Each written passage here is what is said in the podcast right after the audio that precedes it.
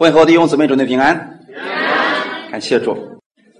我们先来看一段圣经，《哥林多前书》的第二章一到二节，《哥林多前书》的第二章一到二节。昨天晚上我们所分享的如何讲律法，大家还记得吗？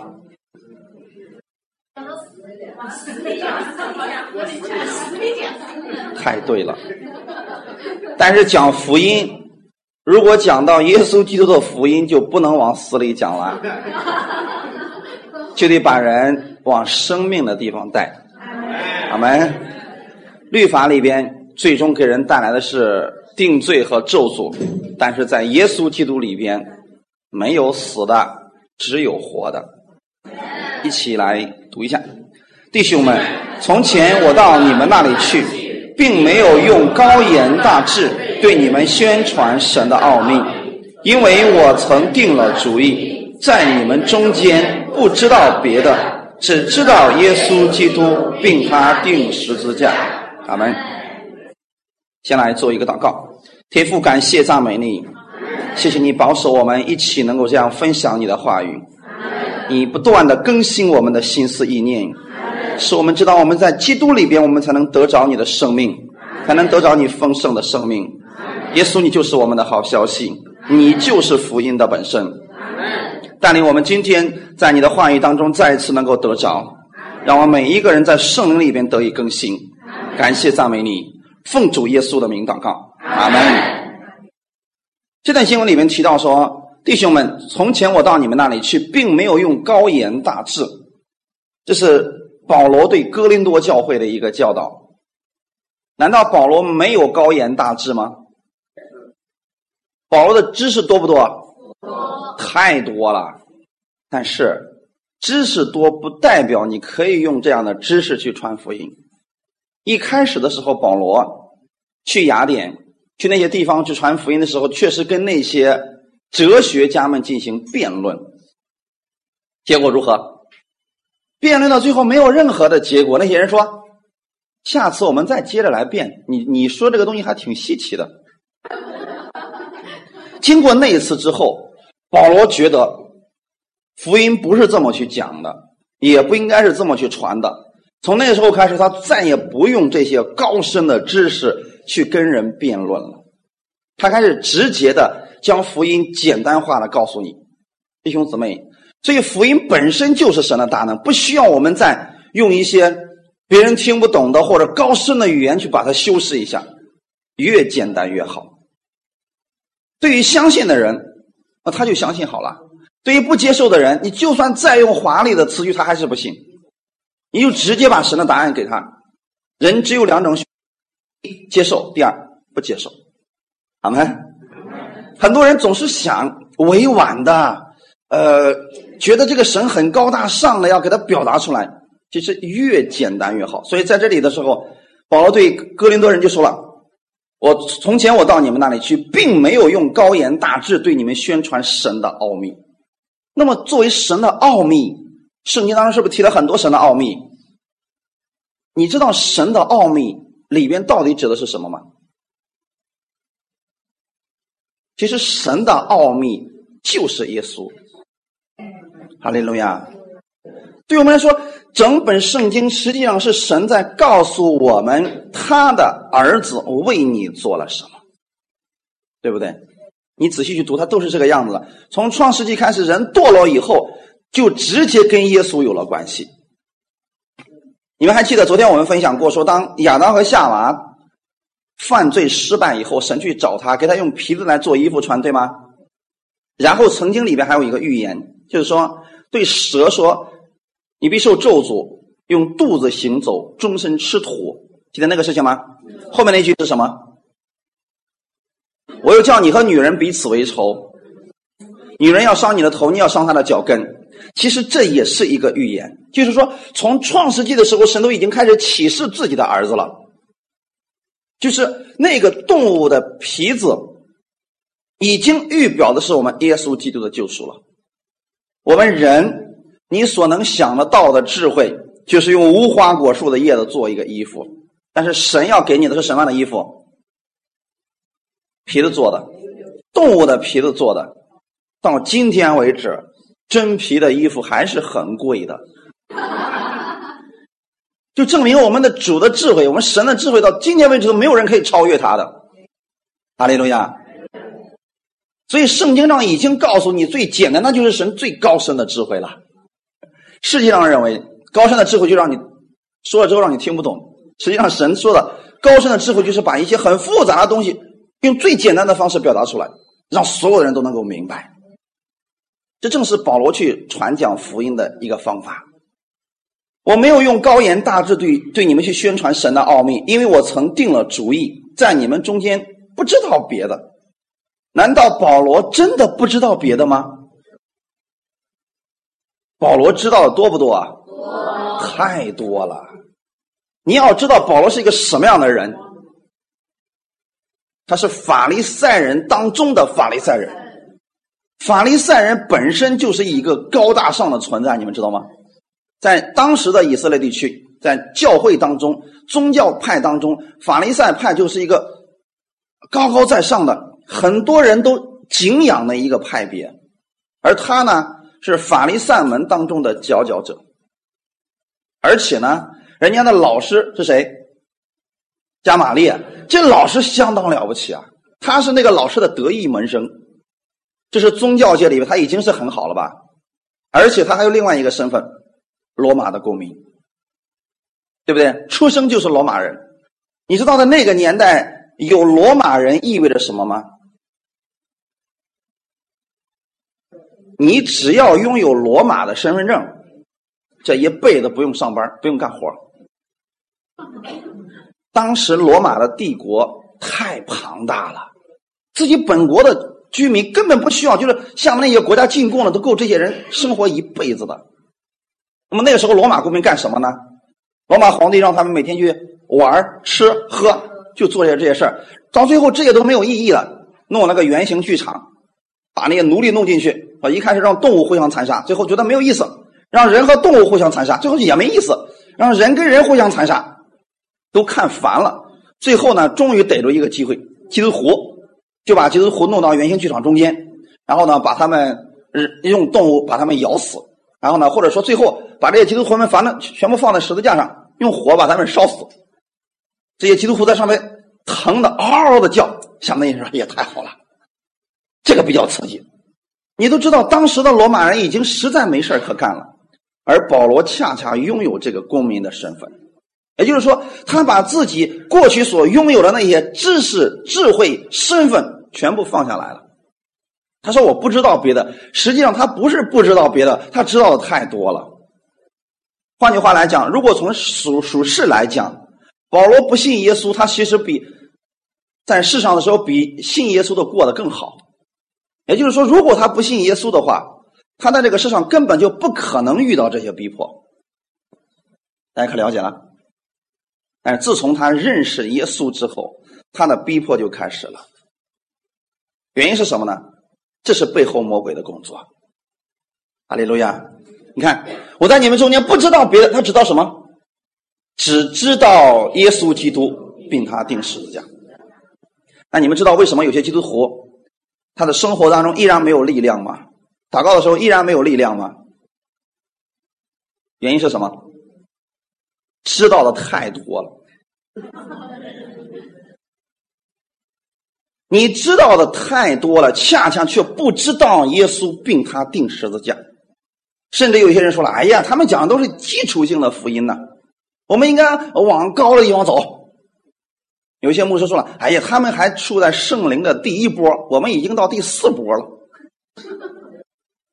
我们真的不知道那么多，我们只知道耶稣基督并定被他定十字架就足够了。你所需要的所有的一切都在这句话当中。所以，我们现在所强调的恩典，它不是一个教义，也不是一个课程，更不是一个什么基础性的福音，它就是耶稣基督。阿利路亚。而我们。”恩典的福音所宣讲的内容，就是这句话里面所讲的：耶稣基督并他定十字架。阿门。如果你把你的核心的东西放在这上面的话，你的生活直接就会改变。你也可以像保罗那样去生活。不是说像他那样，呃，我是说你会像保罗那样有能力的靠着主去生活。阿门。因为保罗曾经也说了嘛，说我希望你们都拥有我这样的恩赐，但是不希望你们拥有我这样的锁链。我们现在是自由的，阿利路亚。保罗希望我们拥有他那样的恩赐和能力。你说保罗在服侍的时候能力大不大？大，到什么程度了？你们知道吗？保罗的施工特别的忙，有很多人找保罗去祷告得医治。保罗说：“把我衣服拿过去，放他身上。”这个人就得医治了。阿门。他在讲道的时候，有个小孩一个少年人坐在窗户上听到，二楼的窗户，听着听着睡着了，吧唧掉下去了。所以弟兄姊妹，当你们看到你身边有人睡着了，千万别打扰他，让他安息一会儿。因为连保罗这么一个人讲道下面都有人睡着了，说明他太需要安息了。阿门。不要紧，弟兄姊妹。这里边提到的是，保罗说他只知道耶稣基督，并他定十字架，这也是我们信仰的一个核心。阿利路亚。也就是说，福音的意思本身就是好消息，而到底什么才是好消息呢？神爱你，不看你的罪，派他的儿子耶稣基督到这个世界上来，把你的罪解决了，这就是好消息。如果我们今天的所有教会都以这个为中心来宣讲的话，就不再分什么你的、我的、他的，都是耶稣的了。就是因为他们把这个核心的东西给弄没了，所以只讲其他的东西，比如说特别的去强调信心啊，特别的去强调这个兴盛，特别的去强调什么财富。你别忘记了，这些从哪里出来的？都是从耶稣并他钉十字架里面出来的。阿利路亚。你知道我们接受耶稣意味着什么吗？实际上是一个属灵的交换。耶稣在十字架上把他的公义、和平、慈爱、能力、祝福全部都给你了。那么你们又给了耶稣什么呢？没错，你一定得记得这个事儿。你给耶稣的，就是把你所有的罪都给他了。阿门。你说这个世界上还能找到这么爱你的主吗？你把你所有的罪都给他了，阿利路亚。然后你现在拥有的是耶稣的一切，阿门。既然是如此，是不是应该好好的了解一下这位耶稣？而我们所得到这一切，一定是跟十字架有关系的，阿门。所以我们说，我们宣讲的内容就是耶稣基督以及他定十字架。那么通过这两天，其实我只是分享了一点点而已。你们觉得这位主好不好？觉得这个福音好不好？如果觉得好，它就是好消息。阿门。那我再问大家另外一个问题：既然这么好，为什么会有那么多的人抵挡？嗯？为什么会有那么多的人抵挡？因为听到有一些人说：“哎呀，你小心那些恩典的教导，太危险了。”甚至有些人说：“太多的恩典对于你来说并不是什么好事儿。”我们必须平衡律法与恩典。听过这些词吗？好，那我现在问你们一个问题：第一个咱就不说了，恩典很危险，就证明他根本不认识恩典是什么。耶稣让人危险吗？没有啊。你越认识耶稣，你越认识和平，对不对？那么刚才我们所说的第二个问题，他们一担心的地方，太多的恩典对你来说不是什么好事。我们应该平衡律法与恩典，怎么样个平衡法？现在你们知道律法会带来什么吗？咒诅，对不对？昨天晚上我们刚讲的咒诅，对吗？咒咒诅的最终目的是死吗？所以律法带来了咒诅，那么恩典带来了什么？祝福，对不对？好，通过这种方式，我们来想一下，平衡律法与恩典，实际上的意思就是平衡咒诅与祝福，对不对？那我现在问你们一个，要你们看要不要平衡啊？这样的话，当有人再给你说起这个的时候，你就心里有有知道该怎么回答他了。你说好，那就平衡一下吧。我现在先问你们啊，我看看哪种平衡法你们需要一下啊？呃，两种方式好吧？要不就一天祝福。一天咒诅，行不行？咱也分单双日，哎，星期一祝福，星期二咒诅，星期三祝福，星期四咒诅，星期天你就去教会好了，行不行？啊，不要这个，那换一个吧。十二点之前祝福，十二点以后咒诅，要不要平衡？所以弟兄姊妹，很多人在这么讲的时候，他根本就不知道他自己讲的是什么，他把自己都已经陷入到一种咒诅当中去了。所以他们不了解恩典的情况，他会说了：“哦，我们要平衡这个东西啊。”人为什么对恩典这么惧怕呢？你知道为什么吗？既然我们说了恩典这么好，为什么人们这么惧怕呢？就是因为。来的太容易了，是不是？太容易了。我把这个称之为律法的思维。这种律法思维就直接影响到了我们领受神祝福的多少。不是说今天你在恩典之下你就没有律法的思维了啊，都有的。我现在在现在说一下圣经当中的这些。以色列百姓，当摩西带领他们出埃及之后。他们的人是出了埃及，心还在埃及，遇到一点困难，他们就说要回埃及；遇到一点困难，就开始埋怨摩西：摩西啊，你为什么把我们从埃及领出来？难道埃及没有坟地，你非得让我们死在这旷野吗？四十年都这么唠叨，你就知道他们的思维还在哪里？还在埃及，他想的是埃及的葱姜蒜肉汤。弟兄姊妹。埃及在圣经当中预表的是这个世界。话说，你已经进入方舟了，可是你还在世界上的思维里边来，在基督里边过生活，一定是不相符合的。那么带来的结果一定是失败的，因为我们过去我们没有信耶稣的时候，我们就是靠着世界的方式在生活。阿门。现在我们人是进入到基督里边去了，可是如果心还在世界上，还是用社会的那套方式去生活的话，依然会是失败的。这弟兄姊妹，你知道我们现在这个地方被称为什么吗？教会，对不对？教会和社会有什么区别？其实就是思维方式完全不同。这里的思维方式跟世界是截然相反的。对吗？世界上兄弟俩见面说：“嘿，兄弟好啊！”我们教会里面怎么说？弟兄，不是倒过来了？哎，世界上说法律，我们教会里面称什么？还有很多这样的啊，你们可以自己去找啊。我的意思是在教会当中，其实我们的观念。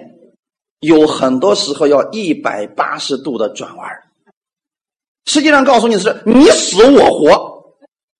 到教会里边是什么？耶稣说：“我死你活。”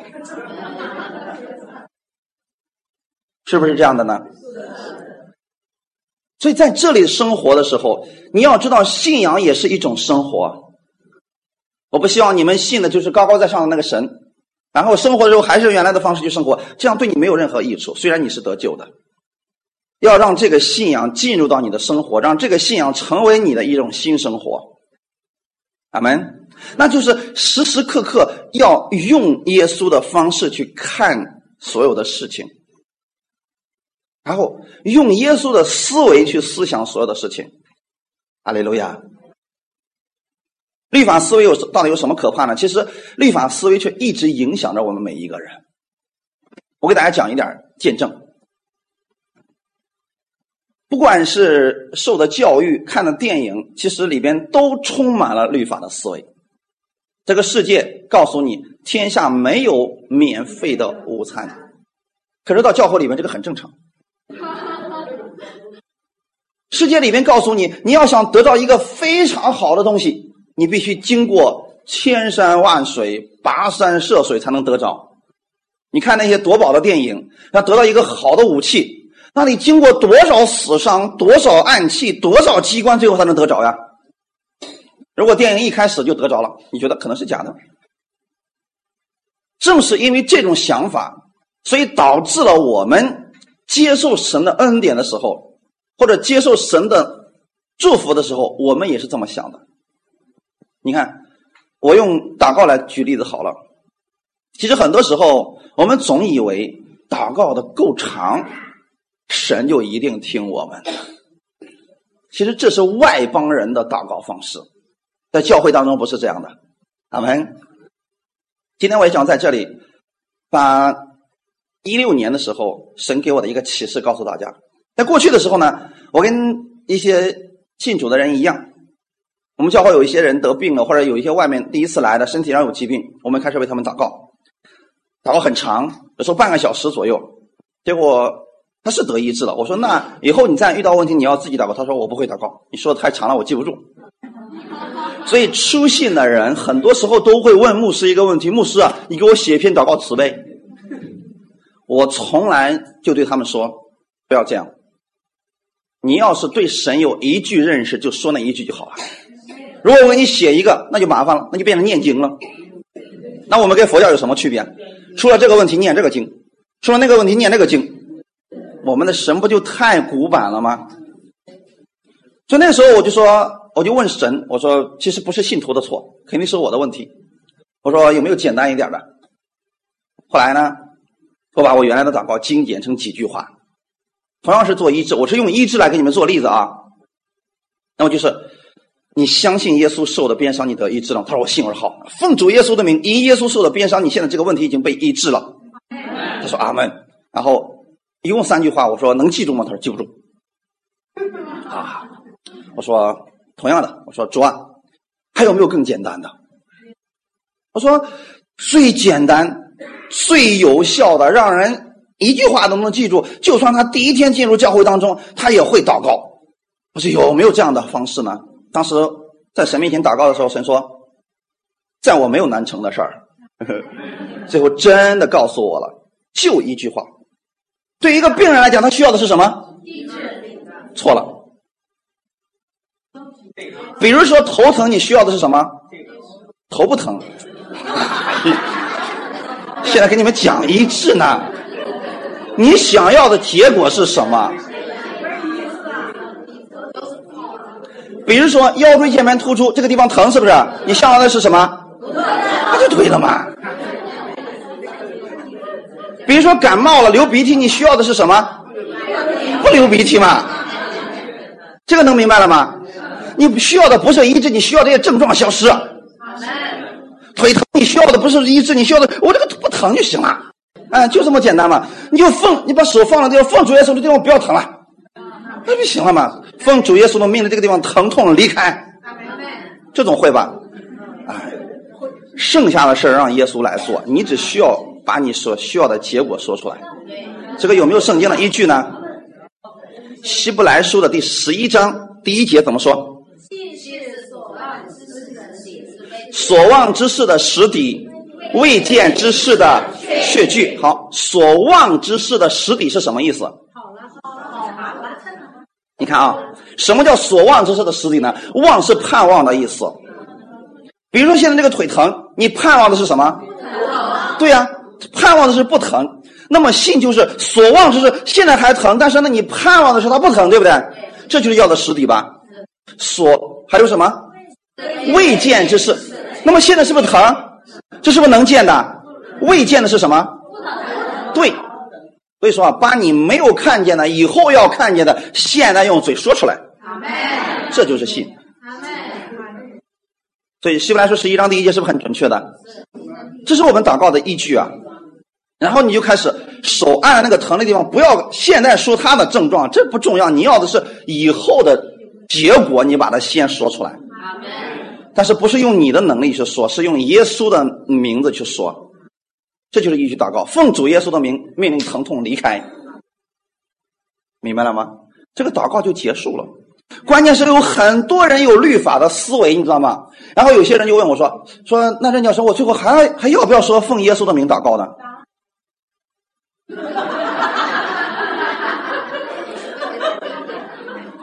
我就问你一句。我刚才这里边有没有奉主耶稣的名？那你为啥还要再说一遍呢？是不是律法的思维？我们以为说哇，祷告一下子之后一定要写上奉主耶稣的名祷告。可我一开始就这么说了，理解了吗？这样的话，你说就算你刚刚信主，会不会祷告了？会祷告了呀。奉主耶稣的名，感谢天父给我今天这样的供应。这是不是祷告就结束了？我们总以为必须放在后边。耶稣啥时候说放到最后才有效？能不能放前面？可以啊。我们说放前面好像不太适应。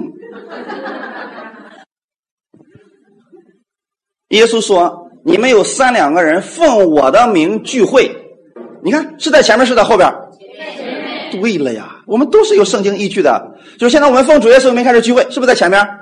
你为啥说我们现在开始聚会奉主耶稣的名？所以这些律法思维是不是要被更新一下？当然，这个祷告可以很长，也可以很久。阿门。”比如说，我们经常会说：“奉主耶稣的名，我是健康的；奉主耶稣的名，我是喜乐的；奉主耶稣的名，我是被圣灵充满的；奉主耶稣的名，今天我手所做的一切都是顺利的。”这可以是很多的祷告的一个，也可以看为一个祷告，对吧？也可以看作是很多个祷告。阿利路亚！这样的话，所有人就会祷告了。阿门。所以，正是这种律法思维，我们觉得说：“哎呀，这个不可能啊！”这个。是不是有果效呢？我自己测试过了，当时祷告完之后，那四个人全好了。从那以后就非常简单了。我们教会再也不需要我去教他们如何去祷告了，所有的人都会了。而且呢，出去之后，他们有有一些人让祷告就说了，直接就是奉主耶稣的名命令这个症症状消失。我这里有一个，因为这个见证比较特殊，我就跟你们分享一下啊。当时我们在开一个像今天这样的聚会学习，然后呢，有从大概四四百多公里的地方外面来的，来的人非得要参加。我说太远，你们就别来。他说我们已经出发了。我说那就来吧。开了五个小时的高速啊，从别的地方过来。过来之后，他其实是身体上有疾病，他要得医治的。然后呢，我就知道这个事儿了。他说已经在路上。他说我们几个中间有有一些呃疾病比较严重的，我想过去让你给我按手祷告。当时我跟我们的道弟兄在聊天，我说：“其实啊，他们来了以后，我可以立刻让他们得医治。我说，奉主耶稣的名，你的病得医治了，回去吧。”圣经上是不是耶稣对一个百夫长曾经这么说过？后来我说我不忍心，人家开五个小时的高速车过来，我就说一句话：说你回去吧。后来呢，他们来的时候其实已经是最后一天了。然后我在台上，因为他那个堂非常的大，呃。就下面第一排可能离大概有三到五米左右，去看他们就就，在我在上面给他们祝福祷告的时候，最后的时候祝福祷告的时候，这几个人他说同时感觉到有一股力量把我们冲下来，要坐到凳子上去了。回家之后，他们的病得医治了。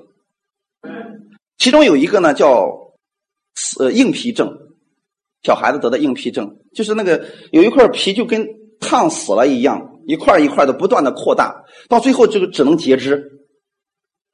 小孩子得了这样一个病，硬皮症，就是皮越来越越硬，越来越硬。你看这人肯定走不动路啊，整个全身如果传染的话，人就死定了呀。这个这个孩子就得了这个病，然后我当时也没有给他们专门去一个一个去祷告，就是这样祷告完之后，他们就让他们回家去了。回家之后呢，回到家之后第三天的时候，他说其实他们没有在意这个事儿。回家洗脚的时候，突然发现，咦，已经全部都好了。而另外一个呢？是一个姊妹，她当时是，呃，一直伤口流脓，好不了，一直好不了，一直好不了。然后呢，去各大医院，医生说这个没办法，叫什么什么什么骨髓炎啥玩意，反正就是好不了了。这时候呢，他就他那个时候也是到我们那儿去了啊，跟他们其中的一个嘛，祷告完之后他就回去了。回去之后他就向他就说，神已经医治我了，神已经医治了。他没事就拿出来看一看，哎呀不行还流脓，一看不行还流脓，最后他说。我相信我得医，我不看他了，我该干啥我干啥。大概过了不到一个星期，他发现，哎，怎么不流脓了？一一揭开一看，好了。上次的时候，就是大概有两个月前吧，我们去一个地方的时候，我们见到他了。他特意的拿出来给我看，你看，完全好了，已经长平了。弟兄姊妹，我更要告诉大家的是，只要你除掉了这些你过去以为的那种祷告的方式，那种。对神的那种方式，他才能给你什么的话，只要把这些律法思维除掉了，非常简单，得医治、得兴盛、得健康，这些东西很简单的。因为神就是希望我们不要带着过去在世界上的方式来到这个世教会当中来，因为这是教会，不是社会。这里边很多的一切都要跟世界是完全相反的。阿利路亚！世界上是告诉你必须做什么，然后才能得到这一切，而在这里告诉你不需要做什么，你是得到之后你才去做什么。阿门。比如说我们去上班的情况之下。世人是努力去做工，然后得到一点祝福，是不是？而我们恰恰相反过来，我们是相信主已经赐下祝福，所以我们去把它取回来。而取回来的方式就是通过上班啊、做生意啊这种方式把它取回来。这个类似于说什么呢？在旷野的时候，神每一天都降下马拿，那么你要做什么才能把那个马拿拿到你家里边来呢？出去捡，就相当于说今天去上班明白了吗？而并不是说所有的百姓早上起来出去之后，在沙发上一跪，抓，求你降下玛拿，不是这样的，而恰恰是相反过来，在你还没有睡醒的时候，玛拿就已经降下来了。当你睡醒之后，你要出去把它捡回来，阿门。而你去捡的时候，你首先得相信今天神已经赐下来了，然后你去把它捡回来。如果神的那一天没有降下来，就不要去了。是不是主日的时候他们是不降下玛拿的？所以那天你就不要去了。可是他们中间还有人去，这就叫做律法思维。不行，我再去看看，我得去试试。结果有没有呢？没有。所以这就是神的方法。阿门，弟兄姊妹。这就是我们在教会里面的信仰生活，要除去这些律法的思维。阿利路亚，感谢赞美主。所以这些律法思维，我们是要不断的听到聚会来更新它的。阿门。我刚才提到说，正是这样的律法思维限制了我们去领受神的祝福，不是神不愿意给你，是我们自己把它给限制住了。阿门。那么现在是不是有很多人都这样的律法思维？你现在被更新之后会受他们的影响，你们知道我们其实一直都被人影响吗？我给你们讲一个我自己的见证啊。其实我小时候是个非常自闭的孩子，我可能在家里面一个月不说话，能想得出来吗？家里来了客人，他们他们说他们的，我不见也不说。你们可能不知道为什么我会这个样子，其实跟家庭的教育是有关系的。我妈在很小的时候就一直告诉我说：“一定要好好学习，看看你瘦的跟小鸡崽子似的，将来你去去工地上干活，你扛不起砖呢。所以你除了学习就没有别的出路了。”我说：“我知道了。”呃，但是呢，说实话啊，我那时候不不太喜欢学习，因为对我来说那些东西太简单了，我都已经学会了。可是，可是我妈的思维就是你必须坐那儿学多长时间再上这学习，因为我已经会了。她她不看这个，你知道吗？就老觉得我调皮捣蛋的。最后呢，为了让我真正的明白。不学习的后果，所以呢，他带我出去去了一个地方，那个地方人比较多，在那桥下面有很多人，是特殊的一群人，有的人拿了个破碗，有的人坐在地上是那个样子，你们知道是什么吗？对了，乞丐。所以我妈就说了：“你看到这群人了没有？”我说：“看到了。”如果你不好好学习，这将来就是你的下场。但是其实我只有几岁，你知道吗？在我幼小的心灵里边。其实就给我灌输了一种我们今天所说的默想，一种思维，一种图画。那就是一旦我考试不及格的时候，我想起的是什么？那群人，那就是我的下场。所以久而久之，每次一考试不及格，我就恐惧，就害怕。这种律法的思维深植于我的心里边，一直后来都会影响到我的工作，你知道吗？因为我想了，这个工作要做不好的话，没办法了，可能就是那个下场。直到我信了耶稣。我才明白，其实这种律法思维害人不浅。我们自己如果对神没有确据的认识，你不确定神确实是要祝福你的，那么旁边如果有一大群的人，现在都告诉你这是错的，你该怎么办？你可能就开始动摇了。阿门。你一动摇，你跟他们的思维一样，你就失去了神要赐给你的祝福。不是神不愿意给你，是你说我不相信。你们还记得吗？马上就是过了约旦河了。十二个探子从迦南地已经回来了，告诉他们说：“真的，那个地就像神所说的那样，是个流奶与蜜之地。你看，我们抬回来的一罐葡萄，你就看出来了，真的很好。但是，那个城我们进不去，那个城的敌人很高大，那个城很坚固，我们根本战胜不了，我们要死了。”十个人都说这样的坏消息，对吗？十个人都说这样的坏消息，只有两个人。约书亚和加勒，他说：“哎，那地是我们的食物，我们赶紧上去吧。”你看现在的好消息和坏消息的比例是多少？哦，不是的，再想一想，其实当时出埃及的大约是两百万人，只有两个人如此相信，其他人都在干什么？当他们听到这十个人的消息之后，他们都不睡觉了，在自己的帐篷门口嚎啕大哭。你知道吗？嚎啕大哭，就是完了，我们要死了。摩西，你你你把我们弄成这个样子，我们死了。嚎啕大哭，只有两个人相信说：“别这样，兄弟们，我们赶紧上去吧。”其他那些人起来说：“弄石头打死他们俩，咱们要让我们去死呢。”比例是多少？二比两百万。所以上次我讲到，我说谁比较二一些？明白了吗？看起来那两个人，那两个人却掌握着真理，两百万人没有影响到那两个人，所以现在你是否有这样的确信？就是相信你今天所听到的福音，它就是正确的，无论多少人说，就算所有的人都说这个是错的，我也要如此相信。我验证了这么多，最后我确定这是符合圣经的，所以不管你别人怎么说，我就要如此去讲。很多人生命被翻转，很多人得医治，家庭改变，事业改变，所有的一切都被改变了。正是因为这福音的结果，哈利路亚。所以问题就在于你是否能够持守这个，别再被周围其他一些律法思维的人影响了。持守你所信的是重要的，哈利路亚。所以你会发现，神当时就对约书亚和加勒说了。只有他们另有一个心智，阿门。他们另有一个什么样的心智？单单来相信神，相信的是神的应许，对不对？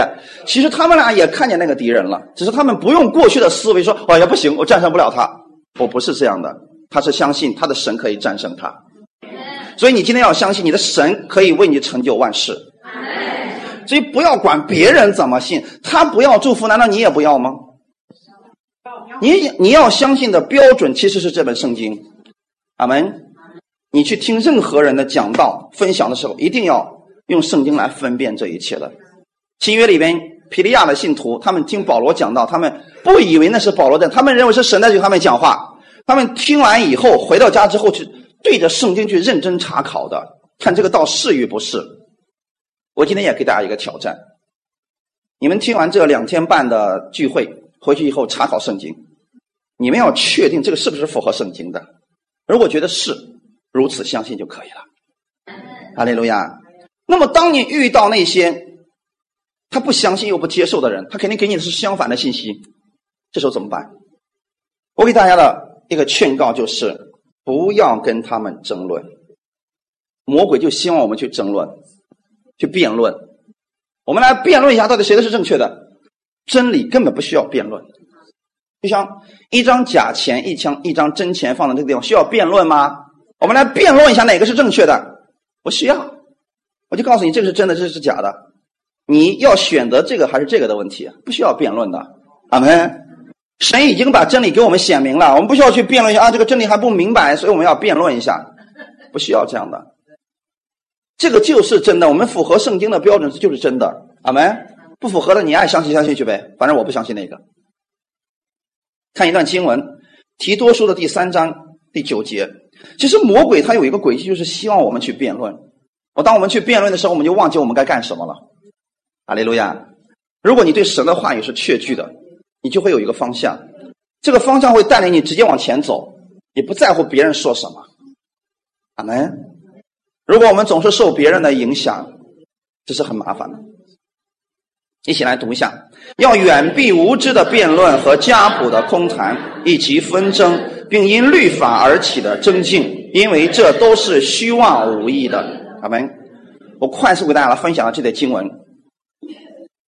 当一些人去辩论的时候，无非就是圣经里面所提到这几方面。第一，家谱的空谈啊，无知的辩论。无知的辩论是什么意思呢？没有圣经依据的辩论，就不要去辩论它了。阿门。这样会让我们陷入到一种被动当中去的。比如说，过去时候我就问一些给我传福音的，我说：“你告诉我，那个蛇在没有被咒诅之前，它是怎么行走的？它是怎么说话的？”这不说不清楚啊。这对于这些没有圣经依据的东西，神没有特别告诉我们的事情，不要去关注它了，也不要去辩论了。阿门。我问你，地狱一共几层啊？有炸油锅的下场吗？有没有？这些事儿，无论谁给你讲讲，你说对不起，我对这些不感兴趣。好没。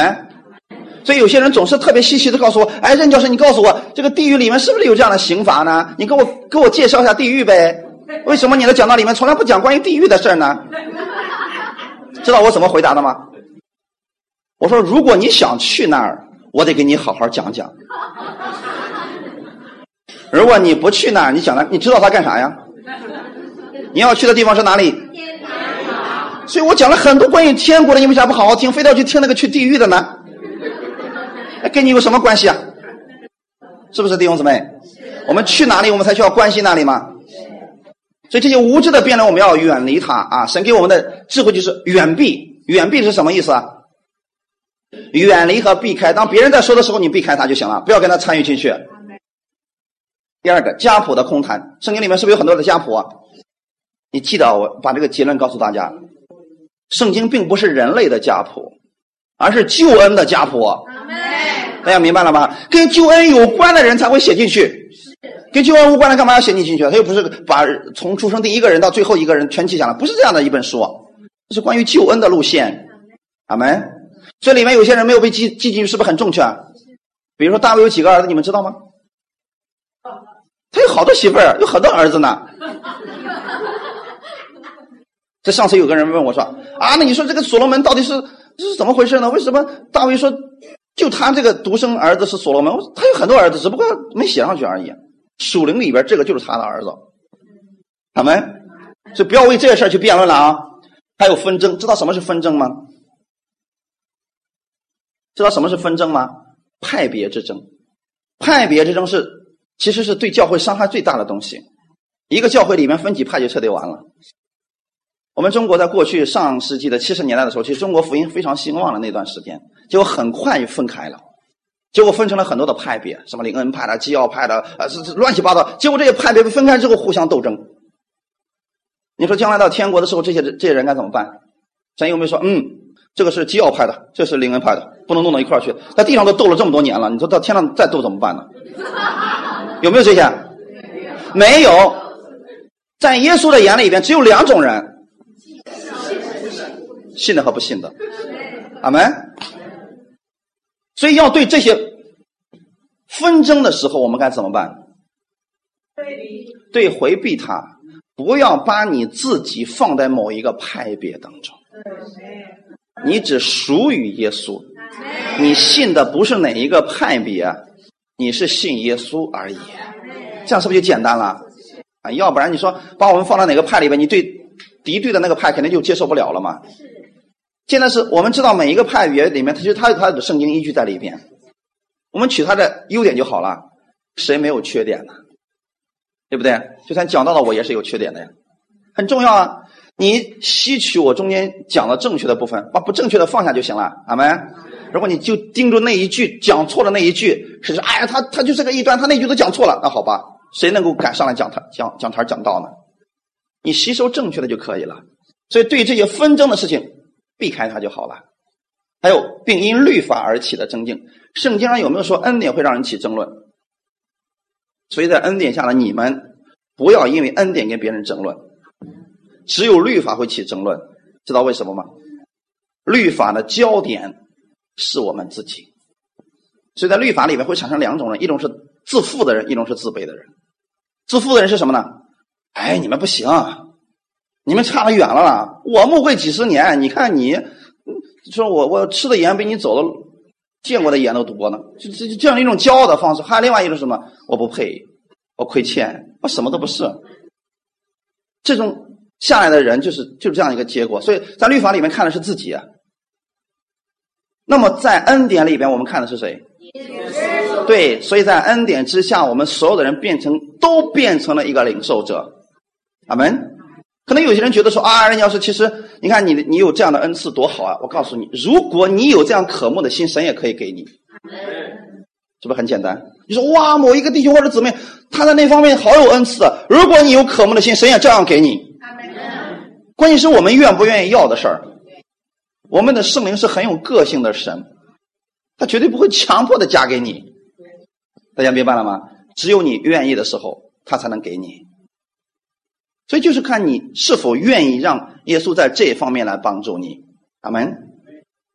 所以在律法之下的时候，人都人容易起争论啊，你是错的，他是对的，怎么样的？但是在恩典之下，我们就不再分对或错，就是以耶稣为中心了，阿门。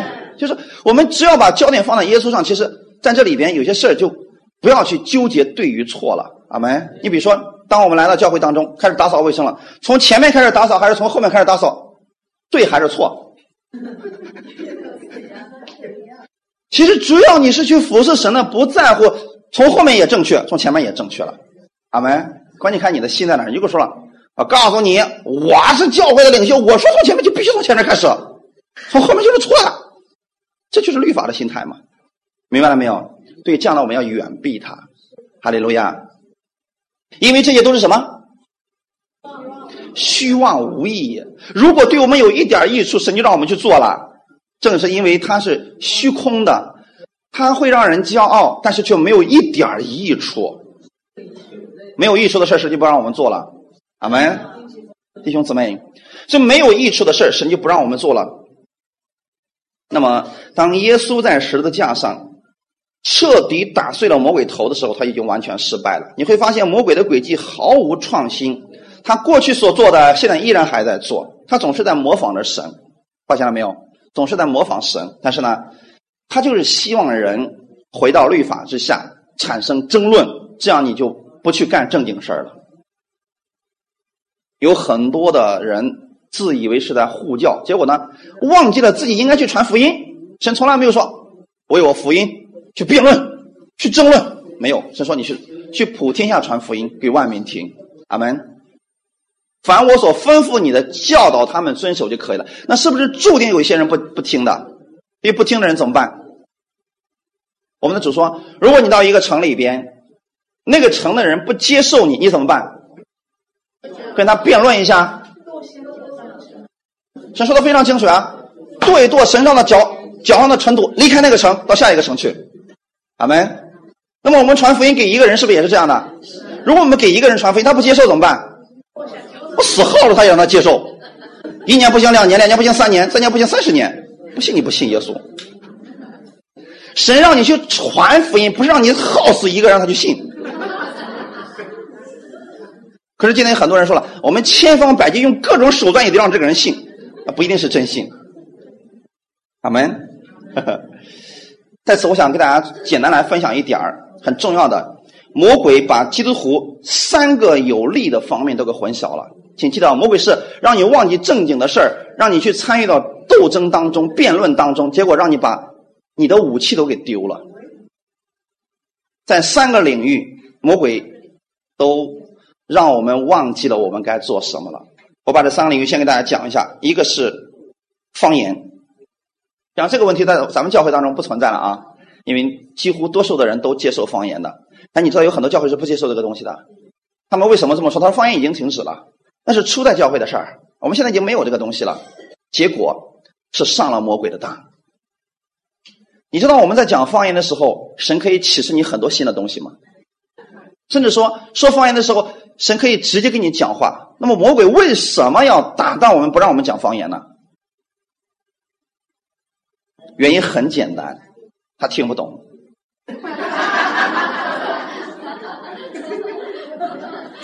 有人说我也听不懂了，不要紧，你听不懂不是重要的，重要的是他听得懂就行了。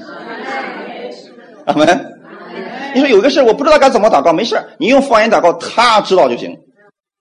你你有没有发现，很多时候我们用悟性祷告，其实都是废话。为什么刚才我跟你们说了一句话的祷告呢？因为长了，就真的多数都是废话了。比如说，你想为一件事祷告，比如说身体上有疾病，你想为这个身体得病，呃，这个得医治来祷告，你可能用了一个小时让你祷告，你怎么祷告？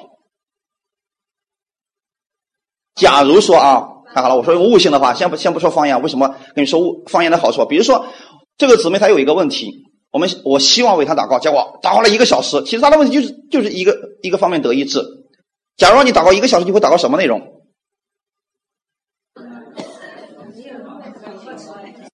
我给你们演示一下，看你们过去是不是这么祷告呀？主啊，你不知道这姊妹可有爱心了呀！从我们建教会的时候，她都在这里边，她兢兢业业、殚精竭虑，为你付出了很多很多。你医治她吧。啊，过会儿啊，主啊，嗯，你赐给她信心，让她得医治吧。反正用尽各种方式要摇动神的手。一个小时是不是？为什么刚才我说要最简单的呢？最简单里面就没有你的意思了。假如我说了奉主耶稣的名。你得医治了，请问里边有你啥事儿？还有你什么事儿吗？没了。你连表功的机会都没有。那么这个人得医治了，你能说是你祷告的结果吗？不，你是祷告，可是你用的是耶稣的名字，对不对？你是耶稣直接医治他。你要不然你说了，哎呀，主啊，你看看怎么怎么的，主啊，你看看我我我我是他的牧者呀，我得为他祷告啊。主啊，你看看他是你的孩子，他的可你得可怜可怜他了。好，你搞得自己求了神半天，最后他终于得医治。你说看，我为他祷告一个小时，他得医治的，是不是又有你的功劳在里边了？那假如是短的呢？没你的事了，只剩下耶稣了。所以方言祷告其实是很重要的一点，就是你听不懂，但是。它里边却没有你的意思了，阿门，没有你的意思了。我们刚才说了啊，你们可能听过很多人的讲道是告诉你方言的艺术啊，方言的大能啊，这都不重要，重要的是你要去说，经常去练，去说，你就知道它的好处在哪里了，阿门。不要觉得你听不懂，你就不讲了。但是你听不懂，我给你们一个建议，你可以求翻方言的恩赐。不要觉得翻方言这个恩赐就会觉得很复杂，其实一样，你怎么得方言，你就怎么翻方言，也是一样的。哈利路亚！我只是想告诉你们，方言它到底给我们带来的是什么？魔鬼他害怕原因，因为他听不懂，他无法搅扰你。所以，我做了一个总结：方言到底是什么呢？使你跟神的关系更亲密，是不是这样的？你发现我们跟神的关系越来越亲密，更亲密了。不是说悟性祷告不亲密，悟性祷告是亲密的，但是呢，方言更亲密。阿门。第二个问题，圣餐，弟兄姊妹，你会发现，第一个是我们跟神关系方面，魔鬼先先让他有有缝隙，然后你觉得神是那么一个神，呃，不好亲近的一个神。第二个，圣餐，圣餐是干什么的？圣餐，我用一句话给你们做了一个例子，做了总结，就是圣餐使你的身体。更健壮，是不是这样的？可是你们，我不知道你们中间，呃，如果是你们刚信主两三年，一直待在这个教会，你们可能没有这样的体验。你们过去曾经在别的地方，在律法下的教会当中，你知道，举行圣餐实际上就跟那叫什么呀？批判会差不多，对不对？他一一个月一次，我不知道你们这是多久，我们那是一边是一个月一次，每个月的头一个礼拜天 然后开始举行圣餐，举行圣餐的时候，那简直就是一个罪的大会，让你想你都干了啥？你想想看，圣餐本身是让我们干什么的？纪念耶稣的最终目的是什么？你看，刚才我们说的这些都是无意的，是不是？那么神让你做这些事，肯定是对你有益处的。方言是不是对你有益处啊？啊，你跟神关系越来越亲近，越来越好，觉得这个神越来越好。圣餐是让你的身体得医治的，结果我们到那干什么去了？我们去醒察我们的罪去了。你的艺术在哪里？醒察完了就说：“哎呀，主啊，真是的，我觉得我，我觉得我真不行，我真是有问题的，对不对？”弟兄姊妹，所以魔鬼把这个方面都已经给混淆了。我们要做的事情是什么呢？重新真正的认识他的益处。阿门。我们可以过一会儿，可以先看一下《哥林多前书》十一章的内容。我过一会儿会用最简单的方式给你们来分享圣餐的艺术，然后让你们每一个人用最简单的方式爱上圣餐，而且愿意去做这个事情。我要告诉你，后面你要得到的益处是什么。阿门。好，我们休息一会儿，我们过会儿再讲。